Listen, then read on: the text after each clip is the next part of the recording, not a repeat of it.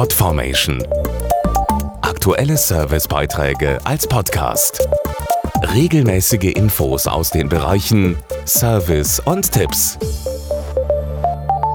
Sie sind ein aktuelles Thema und mittlerweile unter den drei häufigsten Gründen für Krankschreibungen am Arbeitsplatz, psychische Störungen. Und Corona ist für einige Menschen ein zusätzlicher Anlass für Ängste und Sorgen. Immer wichtiger ist deshalb, dass vor allem Führungskräfte und Kollegen erkennen, wenn jemand am Arbeitsplatz möglicherweise Probleme hat, um dann entsprechend reagieren und helfen zu können.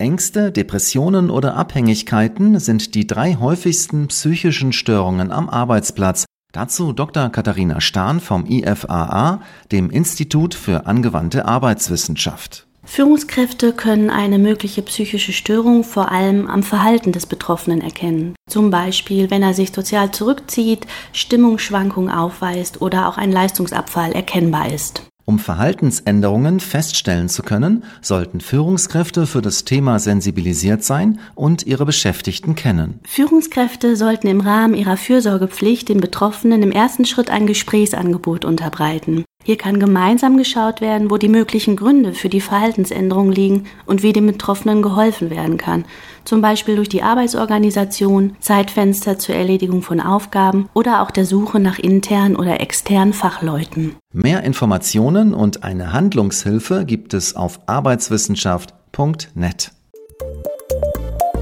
Podformation.de Aktuelle Servicebeiträge als Podcast.